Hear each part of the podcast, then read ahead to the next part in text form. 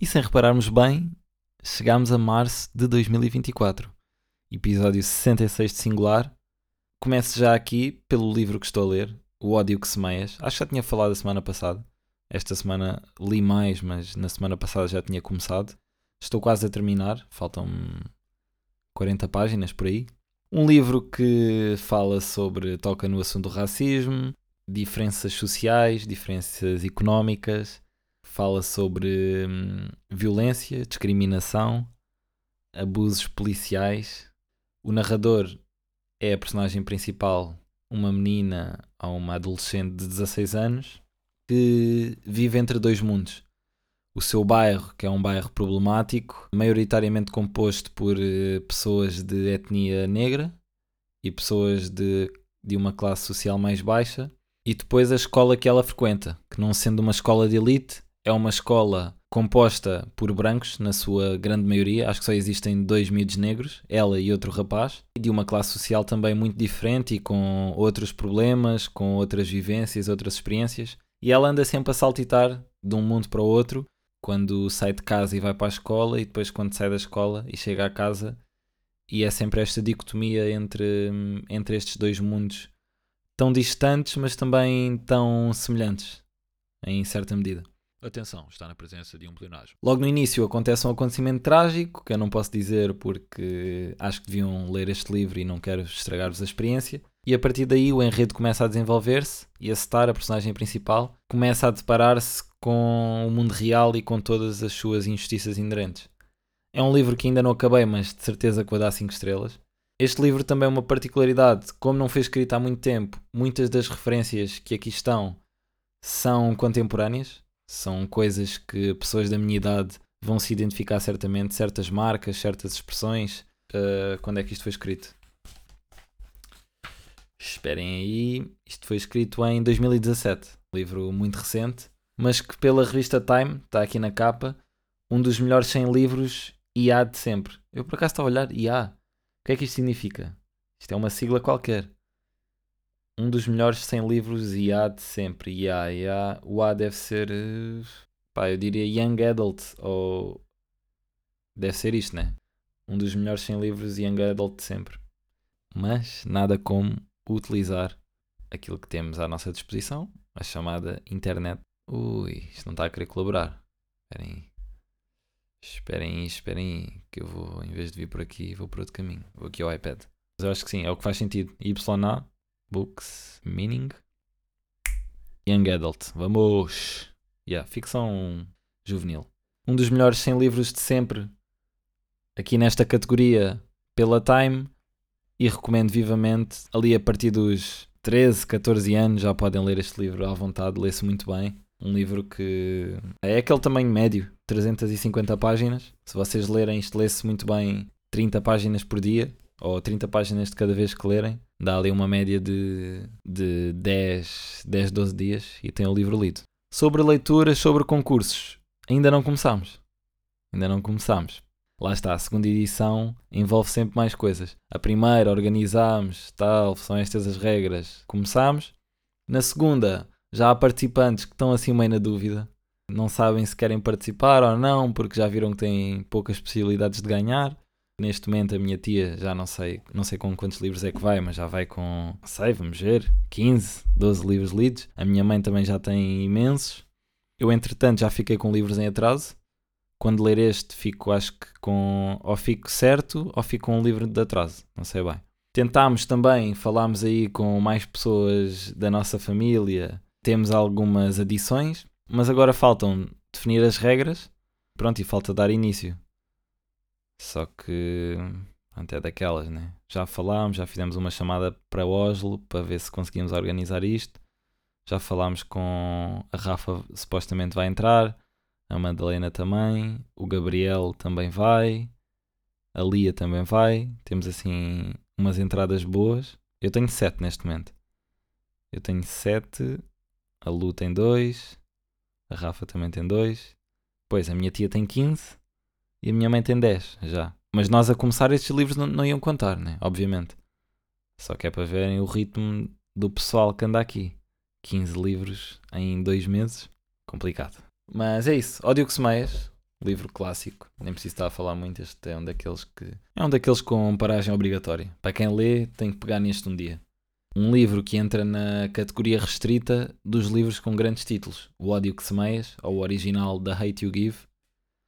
Já é um título que por si só já puxa para a leitura e já puxa para que olhemos para a estante e que, e que puxemos este livro. O Ódio que Semeias acho que é um grande título. Ainda para mais sendo o romance de estreia da autora. Estreou-se logo com esta brincadeira. Nasceu, cresceu e reside em Jackson, Mississippi. É formada em escrita criativa pela Belhaven University. Publicada em mais de duas dezenas de países e adaptado ao cinema. Olha, não sabia que isto tinha filme. Ou sabia, e não me lembro. O Ódio que Semeias, romance de estreia da autora, mantém-se desde a sua publicação há vários anos na lista de best-sellers do New York Times. Mas pronto, isto também toda a gente consegue porque todos os livros no mundo são best-sellers do New York Times. Por isso é normal. Se isto é um livro, já dizia Primo Levi. No sábado passado fui com a minha namorada ao cinema. Fomos ver o filme Vidas Passadas. Um daqueles que, que estavam na minha lista. Filme nomeado para melhor filme nos Oscars e melhor roteiro original. Prometia muito coreano, aquele filme mais aquele filme não, aquele cinema mais de autor, mas vimos o filme e ficámos os dois com a mesma sensação. Um filme que não tem assim muita ação. Ação não no sentido de tiros e de porrada e de explosões. Ação mesmo em termos de guião, não se passa assim muita coisa. Não existem momentos de surpresa. Temos logo ali no momento inicial, diria que o ponto alto, que é uma separação entre duas crianças que eram muito amigas ali na, na fase de escola primária, em que duas crianças coreanas, um rapaz e uma menina, e que ela e a família imigram para os Estados Unidos e existe essa separação.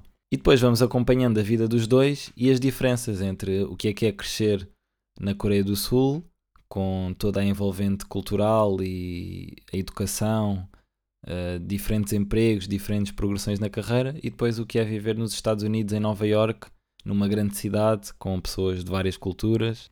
Temos essa diferença toda.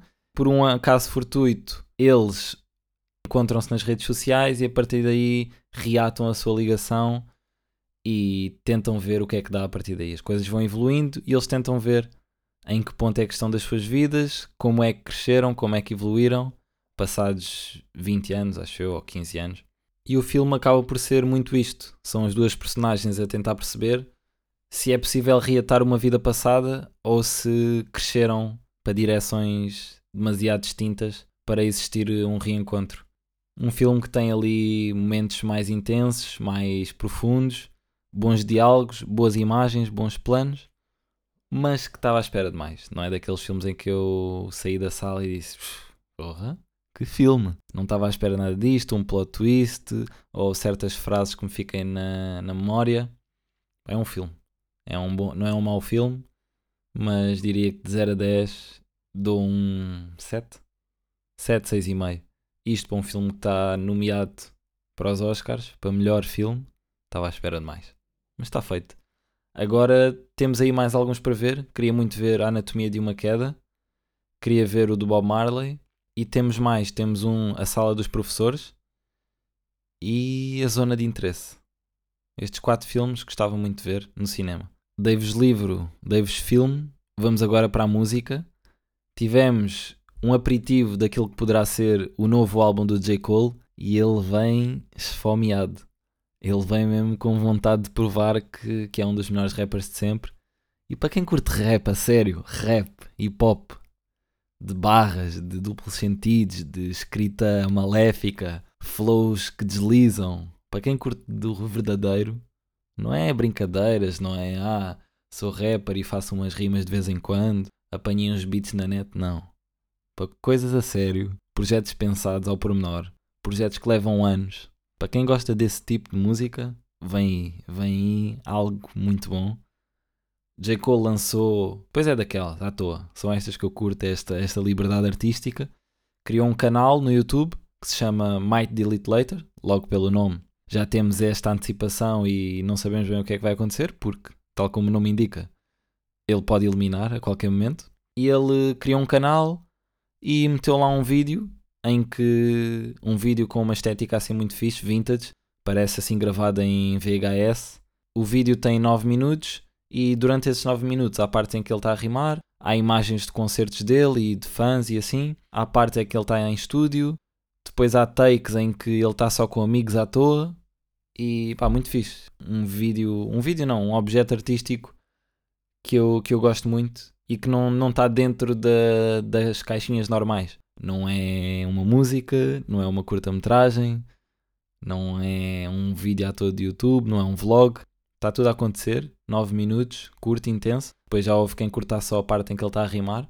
Might delete later, metam aí na net, J. Cole.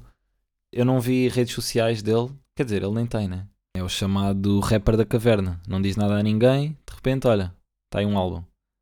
Mas sim, eu acho que ele não tem Insta. Eu acho que eram os dois, ele e o Kendrick. O Kendrick tem, mas também não, não mete lá nada. É como se não tivesse. Ah, não, ele tem, ele tem. Está aqui, Cold World.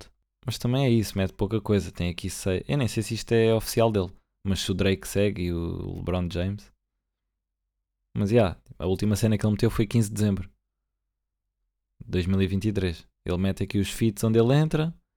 Feat com o Drake. Aqui a tour que ele fez com o Drake. O som que ele fez com o Barnaboy e pronto. Não, não, tem bem, não tem bem nada aqui. Mas é isso. Might delete later. E estou à espera do álbum. Ei, mentira. Estava aqui, fui ao Insta dele, de repente aparece-me aqui capa da Menzelt, Rui Unas com o filho. Filho André. Em grande forma. Não estava à espera desta. Bom, bom, bom, bom, bom. Vamos agora falar de coisas sérias. Coisas que mudam o mundo. De história. Vamos falar de história. E vamos falar do nosso querido, ou da nossa querida, não sei que género é que querem colocar, Bitcoin, que atingiu máximos históricos. Máximos históricos de sempre. Com uns portentosos 58 mil paus cada moeda. Deixem-me ver aqui qual é que é o máximo. Máximo, máximo. Uh, uh, uh, Temos aqui o máximo, diria que foi em euros. 58.348 euros. Respeitem. Eu que obviamente não sou um consultor financeiro, mas falei há uns episódios atrás da aprovação de vários ETFs da Bitcoin neste podcast e lembro-me de dizer, não, não fui ver de cor, mas lembro-me de dizer que era muito provável que o preço subisse.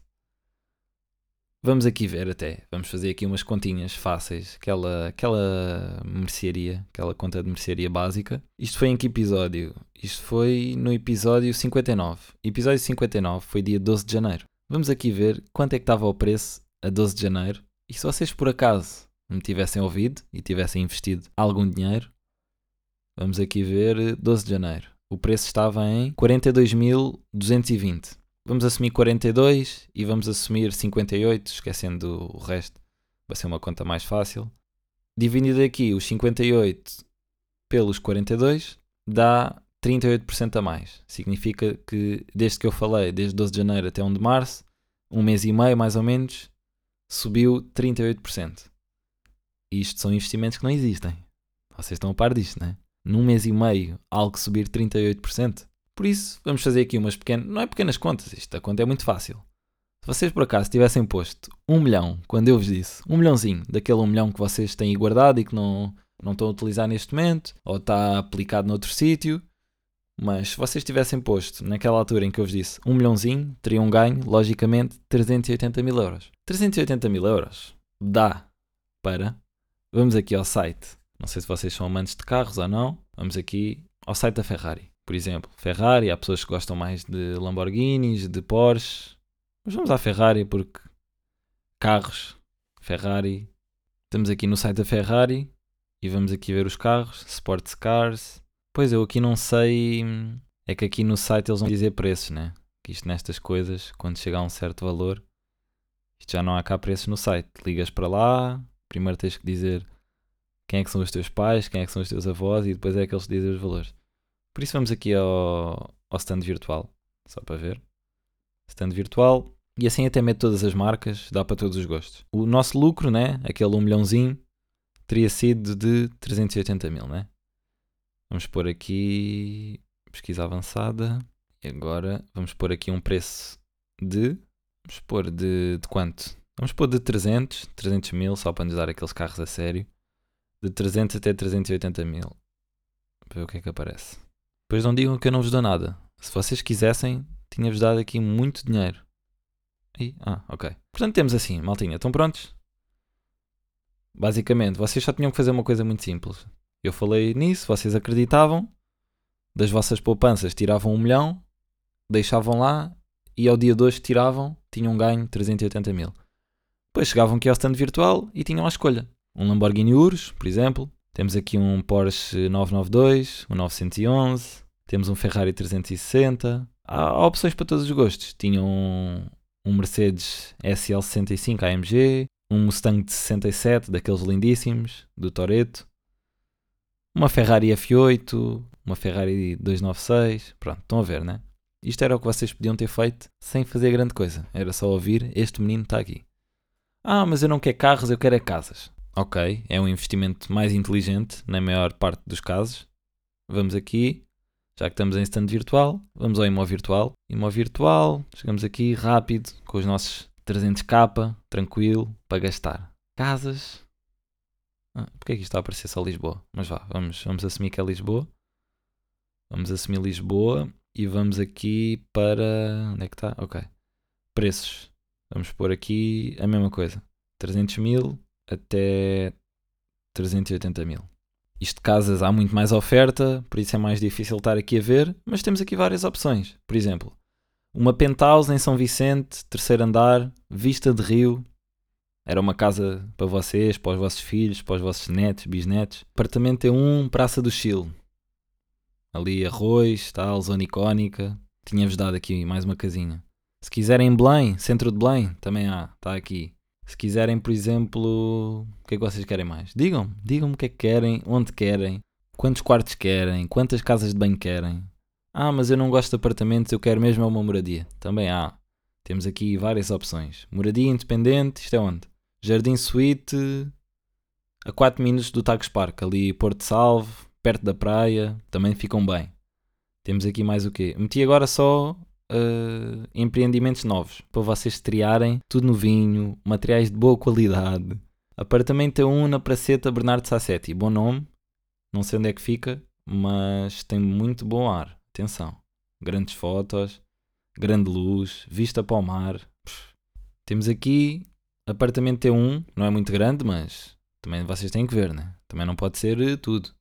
Mas temos aqui um apartamento T1, terceiro andar com elevador, condomínio privado, Cascais, estão ao pé de tudo. O que é que vocês querem mais? O que é que vocês querem mais de mim? Eu estou-vos a dar vida. É isto que eu estou a fazer. Serviço público ao mais alto nível. Como viram, podia estar aqui a dar-vos mais opções, mas vocês já perceberam. Não sou ninguém, mas se me ouvirem, é muito possível que tenham grandes resultados. E aqui que ninguém nos ouve, Bitcoin atingiu um máximo absoluto, mas não vai ficar por aqui. Aguardem, aguardem que não vai ficar por aqui. É um aviso. Lembrei-me agora, isto é um grande álbum, tenho ouvido em repeat. Nunca mais olhas para trás, teres a alma indefesa. Encarar o mundo, já que eles vão tentar só parar o Nasty Factor, a beleza das coisas feias, álbum bom a sério. E chegamos ao fim de mais um podcast. Antes de me ir embora, só falar aqui do domingo passado, não poderia ser de outra forma. Jogo contra o Fabril, Derby do Barreiro, ganhámos 1-0. Mais uma vitória fora, mais 3 pontos na nossa caminhada. Ficam a faltar 5 jogos. Temos agora um grande jogo contra o Vitória, em casa. Jogo contra uma equipa muito boa. E jogo em que podemos surpreender mais uma vez. E é para isso que estamos a trabalhar. Sobre o jogo, acabou por ser um derby que não foi muito bem jogado. As duas equipas estavam ali compactas, não queriam arriscar em demasia porque era um jogo, por todos os motivos, muito importante. O relevado também não estava nas melhores condições, mas sabem uma coisa: o futebol é um mundo com muitas particularidades, mas no final o que interessa é ganhar. Meu pensamento é singular, negatividade está-se a dissipar. Meus tropas dão sangue, eu sinto a circular. Escondido no estúdio, o work tá hard. Escrita de madruga, para mim não tá tarde. Meus estão comigo só para acompanhar. Minha avó lá no sky mete o olho cá embaixo. Tropas estão com o olho gordo no motage. Dá uma salta tampa do